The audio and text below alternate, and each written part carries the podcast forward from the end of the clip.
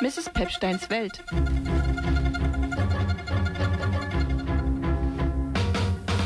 Mich haut kein Rum wirklich um. Aus sieben Gin bin ich auch noch nicht hin. Champagner mit Wodka dazu.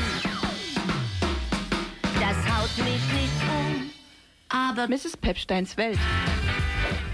Ich krieg heute noch meinen Ansatz nachgefärbt, auf jeden Fall, weil der ist so dunkel obendrauf. Ja. Und sonst, äh, ich schneide dem Johann die Haare sonst immer. Herzlich willkommen zu dieser Ausgabe von Mrs. Pepsteins Welt.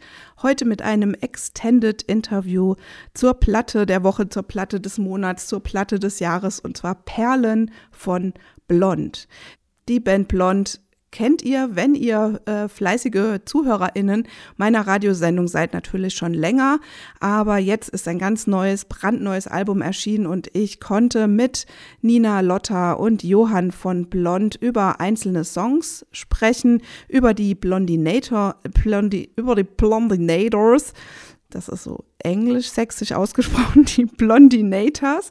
Das sind die ähm, Fans von Blond und vieles, vieles mehr. Damit wünsche ich euch jetzt ganz, ganz großen äh, Spaß und maximalen Erkenntnisgewinn. Herzlich willkommen euch dreien äh, in Mrs. Pepsteins Welt oder auch beim Pepcast, je nachdem, äh, was die Menschen jetzt gerade hören. Und es wäre toll, wenn ihr euch am Anfang erstmal kurz selber vorstellt. Ich habe mir gedacht, da euer neues Album ja Perlen heißt, vielleicht mit eurer Lieblingsperle oder Lieblingsassoziation zu Perle. Ich bin Nina von Blond und meine Lieblingsperlenassoziation ist natürlich eine Perlenkette und ich denke, da spreche ich uns allen hier ähm, aus der Seele. Genau. Ähm, ich bin Lotta von der Band Blond und schließe mich meiner Kollegin da an. Ja, ich bin Johann von der Band Blond und schließe mich ebenfalls meinen Kolleginnen an. Perlenketten sind wundervoll. Eine Perlenkettenfront sind wir hier.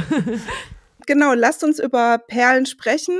Zuerst möchte ich äh, euch gratulieren ein Stück weit zu eurem, zu eurer tollen Fanbase. Das ist ja schon eine besondere Experience, weil ihr eine sehr, sehr eng ähm, ja, Fan-Kontakt pflegt, weiß ich jetzt nicht, aber ihr seid sehr eng mit euren Fans und ähm, das gibt's vielleicht öfter bei Bands, aber bei euch ist das trotzdem irgendwie besonders, weil eure Fans haben ja auch einen eigenen Namen, die Blondinators und so weiter und es wird ja auch im Intro der Outro, im Intro und Outro der Platte ähm, ja auch deutlich, ähm, ja, wie wichtig sind euch die Fans? Ähm, ist es überlebenswichtig als Band? Und wie eng ist der Kontakt wirklich? Also unsere Blondinators bedeuten uns natürlich extrem viel. Ähm, der Fankontakt ist auf jeden Fall sehr, sehr eng dadurch, dass wir, wir haben einen Podcast gestartet in Corona und erzählen da natürlich äh, Dinge aus unserem alltäglichen Leben und so. Und seitdem ist der Fankontakt noch mal enger, weil es natürlich möglich ist, uns auf einer ganz anderen Ebene kennenzulernen. Und wenn wir dann am Merchstand uns treffen, dann ist quasi die Ausgangslage von einem Gespräch eine ganz andere, weil man quasi schon so ein bisschen mehr übereinander weiß, beziehungsweise die Fans mehr über uns wissen. Und es ist immer ähm, sehr schön, auch wenn, wenn man sich unterhält und so und Leute sagen, was denen die Musik oder so bedeutet, weil das natürlich nochmal ein, also uns gibt das extrem viel, weil wir uns da übelst drüber freuen.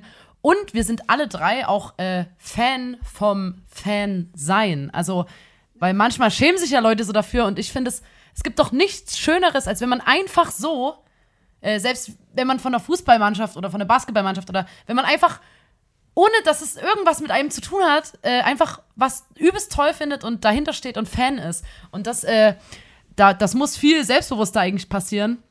Deswegen, ähm, ja, Fankontakt, der ist nicht erlogen, der, der existiert bei uns so. Wir versuchen auch alle Nachrichten zu beantworten und so. Ja. Ähm, weil wir sind sehr dankbar. Und es gibt ja auch immer extra Schilder auf euren Konzerten und so. Also die Leute sind doch immer sehr gut ausgestattet. Genau, ja. wir, wir binden die übelst gern. Also bei uns, wir interagieren ja auch übelst viel mit dem Publikum und deswegen binden wir natürlich das Publikum auch gerne mit in die Live-Show ein. Und äh, die sind dann quasi manchmal Teil von äh, einer Performance, indem sie zum Beispiel mhm. Schilder mitbringen, mitsingen, mitklatschen äh, oder manchmal fragen wir sogar direkt Sachen. Mhm. Deswegen, das sind ein wichtiger Bestandteil auch bei einer Live-Show, sind natürlich auch die Fans, die dann quasi so verschwimmen und eigentlich mit zum, zum Bühnending gehören. Und würdet ihr jetzt selber, wenn ihr, wenn ihr auf einem Konzert seid und da findet so kein Kontakt zum Publikum statt, turnt euch das ab? Weil es gibt ja oft auch, dass Bands das nicht so drauf haben. Ich war auf ein paar Konzerten, wo mir das so ging und das hat mir dann wirklich nichts gegeben, weil ich habe dann weniger Spaß, wenn ich das Gefühl habe, okay, es ist gerade egal, ob ich hier bei einem Konzert bin oder in einer komplett anderen Stadt, weil es ist eins zu eins die gleiche Sache quasi. Ich persönlich finde das schön, wenn man merkt, dass eine Band einen sieht, dass eine Band einen wahrnimmt und auch irgendwie wertschätzt, weil sonst hat das sowas von so, wir stehen hier, ihr dürft uns angucken, aber ihr juckt uns überhaupt nicht und das ist nicht so unser Ding. Aber es gibt auch Konzerte, wo jetzt nicht die ganze Zeit Leute aus dem Publikum mit einbezogen werden oder irgendwas und die sind auch cool. Also ich finde auch, man, man kann ja trotzdem, man kann ja irgendwie weniger sprechen oder so auf der Bühne. Man muss ja nicht mega alle Leute immer ansprechen, aber ähm, Nö, kann aber ja trotzdem Spaß machen. Hauptsache, man wird auch wahrgenommen von der Künstlerin oder von dem Künstler der Band, was auch ja, immer. Genau, ich wollte gerade sagen, ich, ich meine gerade wirklich eine Art von Konzert, wo mir geht es jetzt nicht darum, dass man sagt, ich sage hip und ihr sagt hopp, sondern mir geht es darum, dass man dass man einfach merkt, dass man gesehen wird von der Person auf der Bühne. Und das kann ja auch nonverbal passieren, aber das muss halt irgendwie passieren, meiner Meinung nach. Was ich mich jedes Mal gefragt habe, wie ihr sozusagen euch das Konzept für die Show überlegt. Ne? Also ich nehme auch mal an, in eurer nächsten Show wird es auch wieder ähm, vielleicht jetzt ein neues Bühnenbild geben und es wird wahrscheinlich, ich mutmaße mal, auch wieder Kostümwechsel und sowas geben und Pyroshow oder beleuchtete Umhänge oder sowas. Ähm, wie kommt ihr da drauf? Erprobt ihr das? Äh, bastelt ihr da vorher im Sims vielleicht schon mal irgendwie so ein Bühnenbild? Wie, wie macht ihr das? Ich glaube, wir sind einfach Fans von äh, so großen amerikanischen Popstars ähm, und gucken uns sehr gern auch die Super Bowl Halftime Show an, wo dann natürlich Lady Gaga oder so äh, auch natürlich äh, Kostümwechsel hat. Und wir versuchen das einfach ähm, auch so zu machen, aber halt ähm, mit unserem Budget. okay. Und deswegen sieht es dann so aus, wie es aussieht. Ja. ja, ich glaube, wir sind Fans davon, groß zu träumen und sich da versuchen, wenig Limits zu setzen. Mhm. Also klar, Geld ist ein Limit, aber deswegen versuchen wir das dann auf unsere Art und Weise hinzubekommen. Mhm. Also ich glaube, dann können wir eigentlich total gut über durch die Nacht reden, weil da geht's ja sozusagen äh, zum einen auch ums Fansein von, äh, von Bands, die ihr da zitiert oder deren äh, Liedzeilen ihr da zitiert. Zum anderen geht's aber auch um den Alltag als MusikerInnen so und dass der halt gar nicht so ähm, ja, glamorous vielleicht ist oder aber ihr das trotzdem durchzieht. Also das Hauptthema ist natürlich dieses äh, weibliche Vorbilder haben und wie wichtig äh, weibliche Vorbilder auch sind. Also da kommen wir wieder auch zu diesem Fan-Thema von, vom, äh, von, von vorhin.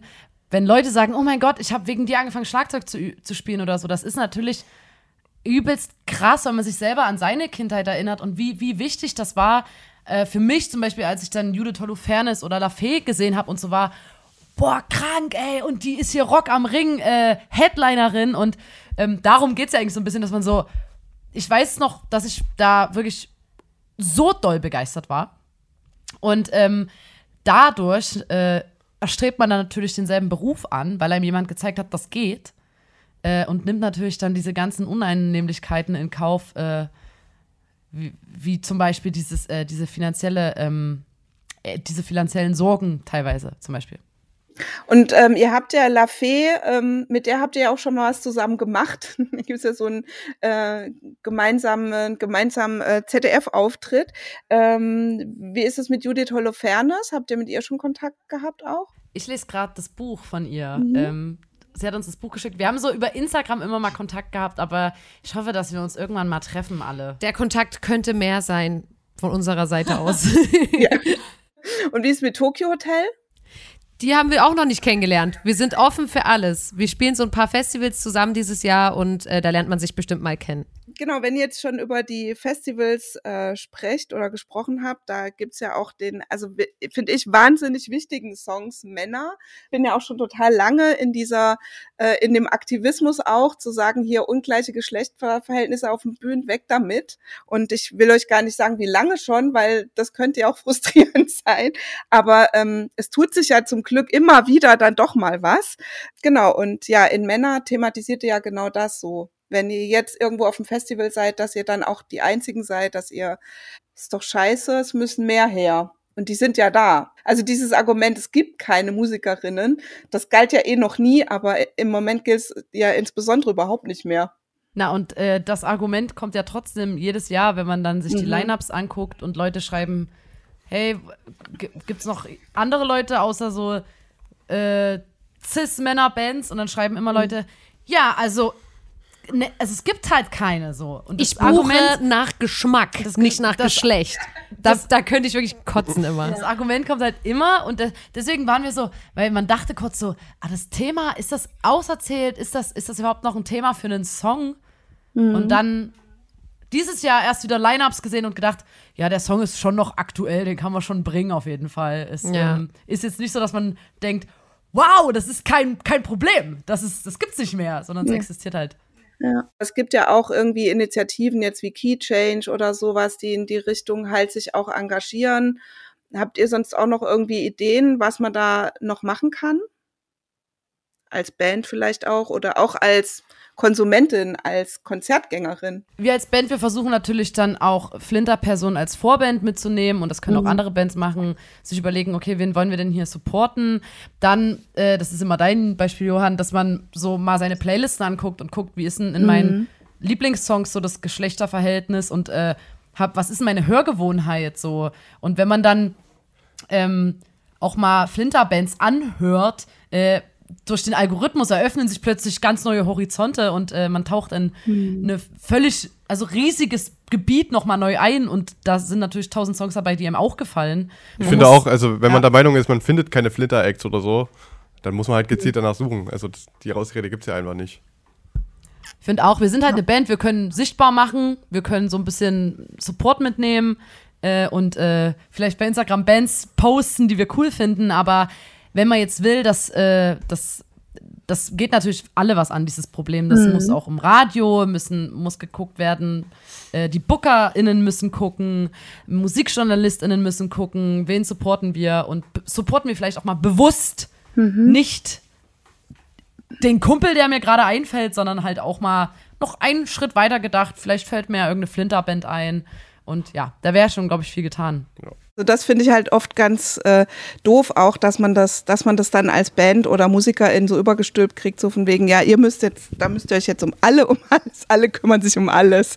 Ja, so ein Blödsinn. Ja, na, vor allem, man fragt sich auch, ob, ob irgendwelche Männerbands da auch mal danach gefragt werden oder ob ähm, immer so Flinterbands dann auch diese Fragen beantworten müssen. Genau, dass man quasi, die, dass die Betroffenen dann immer die Arbeit auch machen müssen, so ein bisschen.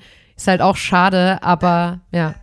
Ist ja so eine feministische Klassikerin leider auch. Also Genau.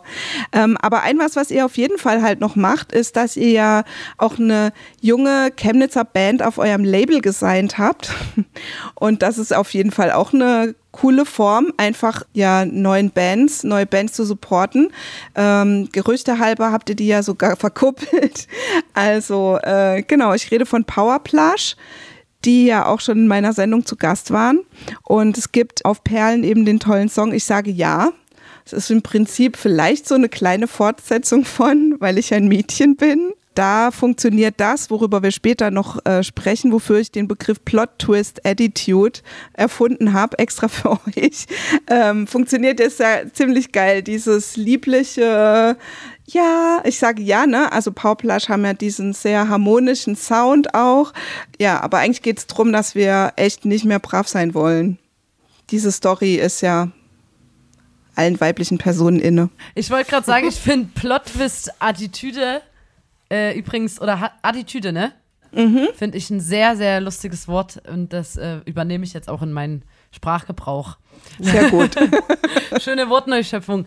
Ähm, ja, also in dem Song haben, da haben wir so überlegt, oder keine Ahnung, das ist uns ja aufgefallen im Freundeskreis oder bei uns selber, wie unterschiedlich äh, Jungen und Mädchen, sag ich jetzt einfach mal so, sozialisiert wurden.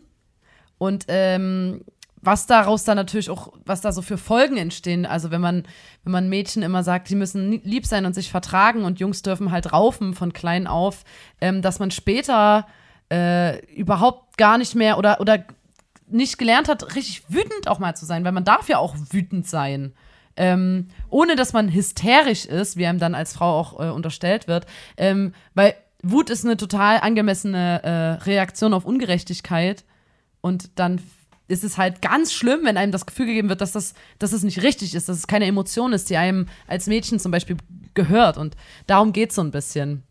Dass man quasi immer gelernt hat, Ja und Arm zu sagen und lieb zu sein und ähm, bloß nicht äh, irgendwie blöde Vibes zu verbreiten, so, weil man, weil man will ja die coole Liebe sein und so. Und äh, ja, haben wir keinen Bock mehr drauf. Wie ist der Song gemeinsam entstanden? Also habt ihr da zusammen als zwei Bands dran geschrieben oder wie, wie, wie ging das? Na, also erstmal, ähm, wir haben ja ganz, ganz viel Zeit miteinander verbracht, weil die uns ja supportet haben auf unserer letzten Tour und wir auch ähm, privat sehr gut befreundet sind. Und dadurch, also bei dem Thema, man weiß einfach genau, wie da die Meinung ist. Man war sehr oft in Situationen, wo man gemeinsam Wut hatte. Also uns verbindet ja eine Freundschaft und das Thema das war ständig Thema von genau. Gesprächen, auch schon vor drei Jahren oder so. Genau. Ähm, und äh, wir wollten sowieso, das lag auf der Hand, dass wir mal einen Song mit Powerplush zusammen machen. Und dann hat der quasi wie Arsch auf Eimer gepasst. Und so dachten, genau. boah, die, die mit ihrem harmonischen Gesang, die müssen wir da jetzt noch reinholen. Genau. Ja, ja genau, weil das ist, das macht halt echt voll, voll fresh. Ähm, ich komme nochmal zurück zur äh, Plot-Twist-Attitüde. Die ersten Sachen, die ich von euch gehört habe, waren halt auch so, ne, also ich, es könnte gerade nicht schöner sein und so, als ich das das erste Mal gehört habe, da weiß ich, dass ich so wirklich fast in Lachen ausgebrochen bin, ne, weil man da ja auch denkt so, ja, haha, Love-Song und dann geht es halt um Menstruation und es ist einfach so, so klug eingefädelt, so geschickt eingefädelt. Äh, ihr nutzt es sehr oft als, als äh, Stilmittel. Ne? Also ähm, bei Du und Ich ist es ja auch so, auch bei Mein Boy und so weiter. Das sind alles so Songs, wo man erst denkt, aha, es geht jetzt irgendwie um was Nettes, Gefälliges, Liebliches. Und dann kommt irgendwie so äh, der Hammer um die Ecke. Habt ihr euch das irgendwie mal, also wie, wie habt ihr euch das, wie ist euch das eingefallen? Na, wir drei als Privatperson und auch als Band, wir sind wenn irgendwas blöd ist, dann versucht man dann immer mit so Ironie mhm. oder, und, oder also Jokes, Humor also und Humor. Ironie quasi äh, mit Dingen umzugehen. Und deswegen ist das in der Musik dann halt auch so. Das spiegelt sich da auch einfach nur wieder. Und das ist äh, unser roter Faden. Mhm. Und ich finde es übrigens nicht zu unterschätzen, einen komplett ernsten, äh, ohne doppelten Bodensong zu machen. Äh, das, äh, da ziehe ich auch einen Hut davor, wenn man einfach unironisch Hardcore einen Liebessong macht. Da bin ich so, da wäre wahrscheinlich so, ah, da mache ich noch einen Plot-Twist rein in die Mitte. Deswegen, da ziehe ich auch einen Hut vor auf jeden Fall. Und das ist unser roter Faden. Gestern habe ich so gedacht, man hätte auch über euer Album schreiben können, so alle Emotionen auf einem Album. Dann habe ich da nochmal drüber nachgedacht und dachte so, ja, vielleicht fehlt auch irgendwie so eine Art von, also so eine positive Emotion, aber dann dachte ich, nee, ist ja Quatsch, weil, weil sozusagen ihr ja auch Lösungen anbietet. Also manchmal sind die ironisch, so manchmal sind die auch ernst gemeint, ne, wie in Du musst dich nicht schämen. Würdet ihr damit auch d'accord gehen, wenn man sagt, so, die Perlen sind auch so alle Emotionen auf einem Album? Es gibt jetzt keinen, nicht den gut gelaunten ähm, Sommersong, äh, wo es um Baden im, im, im am Strand abhängen geht. Ja. Ähm, aber vielleicht ist das Positive ja, oder das würden wir uns zumindest wünschen, dass sich Leute da so ein bisschen was Empowerndes rausziehen können oder so. Und wir selber natürlich das auch übelst schön finden, wenn wir sowas auf einer Bühne sagen können. Ähm, und äh, quasi, das ist ja dann wie bei Ich sage ja, wenn man dann einen Song sagt, wo so, ey, ich habe keinen Bock mehr, das ist fühlt sich auch gut an quasi. Und das ist quasi so ein bisschen dann vielleicht das positive Gefühl. Ja, und wenn Leute das halt ernst nehmen, aber ja. sich halt trotzdem dazu auch, äh, keine Ahnung, frei fühlen, ausgelassen zu tanzen und irgendwie dazu abzugehen und das äh, so auch einfach zu feiern live und auch anzuhören. Aber hallo, habe ich auch gerade gedacht, dass sozusagen äh, Ende letzten Winter war euer Konzert echt ein richtiges Highlight und es war sehr empowernd so für mindestens zehn Tage oder so. Das freut uns. Das ist sehr schön da kann ich dich ja nochmal fragen, Johann, man hat ja die zwei Rampensäue, äh, sozusagen Lotta und Nina. Das ist halt auch immer geil, wenn du dann in Aktion trittst und dann halt irgendwie so einen krassen Rap-Part runterhaust oder irgendeinen Song coverst. Äh, ich liebe das und das ist vom Show-Faktor her, ne, dieser Überraschungsmoment, wenn jo Johann dann loslegt. Ja, wie ist das für dich? Also bist du dann immer schon ungeduldig, wann der Moment kommt? Oder? Nee, ich, ich freue mich da natürlich sehr, aber ich bin jetzt wie man sicherlich auch schnell merkt und feststellt, nicht so die Person, die generell immer sehr viel redet oder so. Ich höre immer gerne zu und dann gebe ich meinen Senf dazu. Äh, ja, live habe ich ja trotzdem, ich ziehe die Fäden im Hintergrund. Ja, du hast jetzt schon, äh, du hast aber, schon unfassbare Momente live, ja. auf jeden Fall auch. Ja, aber ich freue mich voll, auch, auch mal zu singen und auch Main zu singen oder so. Es ist, ähm, ich habe da auch einfach später angefangen. Das ist, glaube ich, auch ein Grund, warum das dann auch nur so gelegentlich passiert und ja. Und das ist vielleicht auch was Schönes, dass man auch sich als Band zusammen einen Raum schafft, wo man dann nach und nach jede Person sich so traut, Sachen auszuprobieren und auch mal ja. eine Hauptstimme zu machen und so. Und das ist ja, das haben wir uns für uns zu dritt so ein bisschen erschaffen jetzt. Und dann gehe ich mal davon aus, dass es äh, äh, das auch ein richtig krasser Moment sein wird, wenn ich äh, oberkörperfrei dann live erleben darf. Das, das wird es auf jeden Fall. Das wird auch für uns ein sehr großer Moment, ja. Ich hoffe, du hast die Choreografie gelernt schon. Äh, ja, ich äh, bin dabei. Es so ein bisschen nach Leipzig kommt, dauert ja noch ein bisschen. Und du hast noch ein bisschen Zeit. Ja, genau. Und äh, das ist ja eigentlich so auch euer Scooter-Moment so ein bisschen, ne? Also es ist schon auch so ein bisschen Kirmes-Techno. Ja, hatten wir auch Bock drauf. Ja. Wir haben auch nur Scooter gehört. Wir haben nur Scooter gehört, während wir das Album gemacht haben. wir wollen endlich wieder Jumpstyle, Jumpstyle auf die Karte bringen. Also in Oberkörper frei, also es ist natürlich so ein Wutsong, Sachen sich nicht mehr gefallen zu lassen, aber natürlich geht es auch um dieses Thema ähm, des Oberkörperfrei, dass das halt nur ähm, ja, männlich gelesene Personen eigentlich auch machen dürfen, oder? Ich denke, das ist doch auch ein, eine Unverschämtheit. Ich denke, man kann reininterpretieren, dass man im Oberkörperfrei vielleicht, äh, wenn ich jetzt oberkörperfrei hier durch, durch die Gegend laufe, dass dann der, der Polizeiwachtmeister kommt und mir Handschellen anlegen muss, weil ich es nicht darf. weil das ja, ja, was ist das? Erregung öffentlicher Erregung oder so? Äh, Erregung öffentlichen Ärgernisses. Ach ja, das ist eine Band. Scheiße, ja. ich habe gerade eine Band gesagt. Erregung öffentlichen Ärgernisses. Öffentliche Erregung. Ja, soll sie mich einsperren? wie, wie war das, äh, als ihr das Video gedreht habt? Das Video hat extrem viel Spaß gemacht, auf jeden Fall, ähm, weil die Gang auch wirklich zu 99 Prozent sind das auch wirklich einfach nur Freundinnen äh, von uns, mit denen wir eh abhängen und äh, durch die Straßen ziehen am Wochenende und deswegen hat das richtig viel Spaß gemacht und ich gerade ähm, sagen, das ist ein ganz normaler im Weg zum Club gewesen. Ja, ich wollte halt sagen. Mit Kamera drauf gehalten. Ich finde es auch schön, dass endlich mal jemand gefilmt hat, wie ich die Autos äh, zerschlage, wie ich das sonst mhm. immer mache am Wochenende.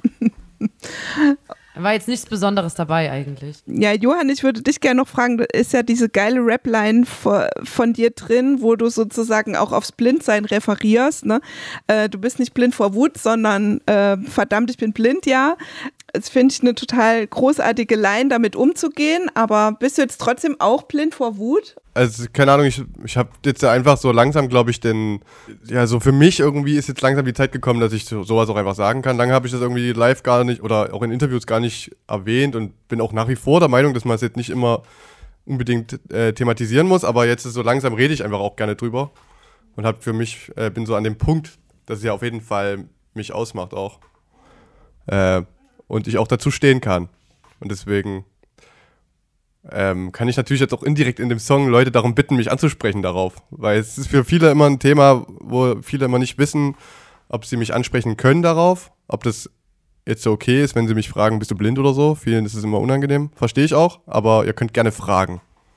Und ich bin ja. blind, äh, blind, ja. Du sagst einfach, ich, ich bin verdammt nochmal blind, ja. Auf die Frage sagst du, äh, wie das du einfach deine Laien. Ja. Ich habe äh, gestern oder vorgestern noch mal mit jemandem drüber gesprochen, ähm, mit euch ein Interview zu führen. Und äh, die Person kennt euch auch schon länger und hat gesagt, ich kann mich irgendwie nicht erinnern, dass ähm, Johann viel in den Interviews redet. Und ich, meine Theorie war dann halt eben auch, dass Leute dich nicht drauf ansprechen. Aber vielleicht ist es, wenn ich es jetzt so richtig verstanden habe, ist es ja auch so ein Prozess von dir in der Band, damit offener umzugehen. Äh, ja, auch außerhalb der Band auf jeden Fall. Also es ist ähm, ist schon auf jeden Fall auch ein Weg gewesen, dass ich mich damit überhaupt. Also abgefunden habe ich mich damit schon lange, aber es ist für mich auch nach wie vor einfach irgendwie nicht wirklich ein Problem so, für mich persönlich, aber äh, einfach, dass ich da drüber spreche und dass ich das auch in Ordnung finde für mich, dass man darüber spricht, ist irgendwie erst so in den letzten Jahren passiert. Und deswegen Es ist halt auch, äh, glaube ich, ein Thema, wo äh, was halt auf Bühnen ja nicht äh, sichtbar, ha, blödes Wort, aber ne, also sozusagen, also ich kenne jetzt erstmal so, wenn ich jetzt drüber nachdenke, auch keine Musikerin im Rollstuhl oder sowas mit sichtbaren, mit einer sichtbaren äh, Behinderung. Das gibt's ja auch kaum. Also äh, ist ja auch was, was gesellschaftlich vielleicht gar nicht so gesehen wird. Ja, total. Und es ist, äh, auch, es ist mir auch selber aufgefallen irgendwann weil ich in so ein paar Projekte einfach verwickelt war und so. Und da ist mir das selber einfach bewusst geworden, wie besonders das ja auch ist und man sich das ja auch eingestehen kann. Wie besonders das ist und dass man das halt auch durchaus einfach zeigen kann. Ja, keine Ahnung. Es wissen richtig viele Leute wissen das auch gefühlt immer nicht und fragen sich dann, ist er wirklich blind? so, so. Und dann ähm, kann man damit ja auch einfach aufräumen. Mhm. Irgendwie ja, auf eine das Art. Find ich, das finde ich sehr witzig auf eine Art, weil ich denke, das ist total offensichtlich, oder? Naja, also ich glaube, manche denken halt einfach so, der trägt die äh, Sonnenbrille einfach so oder es gibt ja auch ähm, eine Krankheit, wo man einfach lichtempfindlicher ist und so. Ich finde schon, es ist äh, wenn, und, und vor allem, das ist, halt, glaube ich, wieder ein Ding, man erwartet das halt null und deswegen sieht man das nicht. Also, ja, ne? Ähm, die sind immer, manche Leute sind total überrascht. Genau, und ich glaube. So, Hä? Wie geht denn das? Wie kannst du was spielen? Genau, und weil das so abnormal ist für Leute, dass eine blinde Person sich so bewegt und so äh, Instrumente spielt und singt und alles auf der Bühne macht, was wir auch machen, ähm, sehen das die Leute gefühlt auch nicht so richtig. Und deswegen ist es eigentlich ganz cool, dass wir da jetzt. Äh, ja, dass, dass Johann bereit ist, da einfach ein bisschen drüber zu quatschen. Du und ich ist ja ein Song, der auch schon erschienen ist. Also da geht es ja sozusagen um sexuelle Gewalt. Es ist eine Drohung eigentlich. Also und da ist ja auch der Plot da zu sagen so, hey, du Depp, du hast mir das angetan und jetzt halte ich dich fest für immer.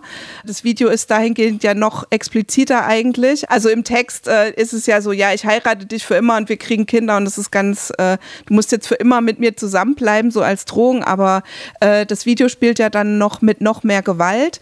Und meine Frage wäre so ein Stück weit, die Wut, die ihr habt, dass es sexuelle Gewalt gibt, hilft das ein Stück weit auch äh, nicht mehr so wütend zu sein, indem man so Gewalt als Stilmittel verwendet. Es gibt ja auch viele so Rachefilme, wo es auch um sexualisierte Gewalt geht oder so. Und ähm, für uns ist das eine Art und Weise, wie man quasi in der Fiktion natürlich sich die Kontrolle zurückholt, die man verloren hat. Und ähm, man bestimmt dann plötzlich wieder selber, wo es lang geht äh, und holt sich wie die Kontrolle zurück. Und das war bei uns so ein bisschen der, der, der Hintergrund für diesen Songinhalt sozusagen. Dass man sagt so, okay, du, du hast jetzt hier meine Grenze überschritten, meine persönliche. Jetzt äh, mache ich mal die nächsten, jetzt bestimme ich, ich mal die nächsten Schritte quasi. Ich finde es einen total wichtigen und großartigen Song, weil ich glaube, das ist ja auch was, was eure Qualität ausmacht, dass Leute halt sich identifizieren können mit Text. Ich würde auf jeden Fall super gern noch über Immer lustig äh, sprechen. Mich hat der Song, als ich den das erste Mal gehört habe, richtig dolle berührt. Ich glaube, das Gefühl kennt vielleicht auch jeder so ein bisschen, zu sagen, okay, alles immer, ich kann nicht immer lustig sein, so. Ähm, aber der der Text geht ja noch tiefer rein. Und ja, es wäre schön, wenn ihr einfach noch was sagen könnt zu Immer lustig. Also eigentlich der Song erzählt ja irgendwie.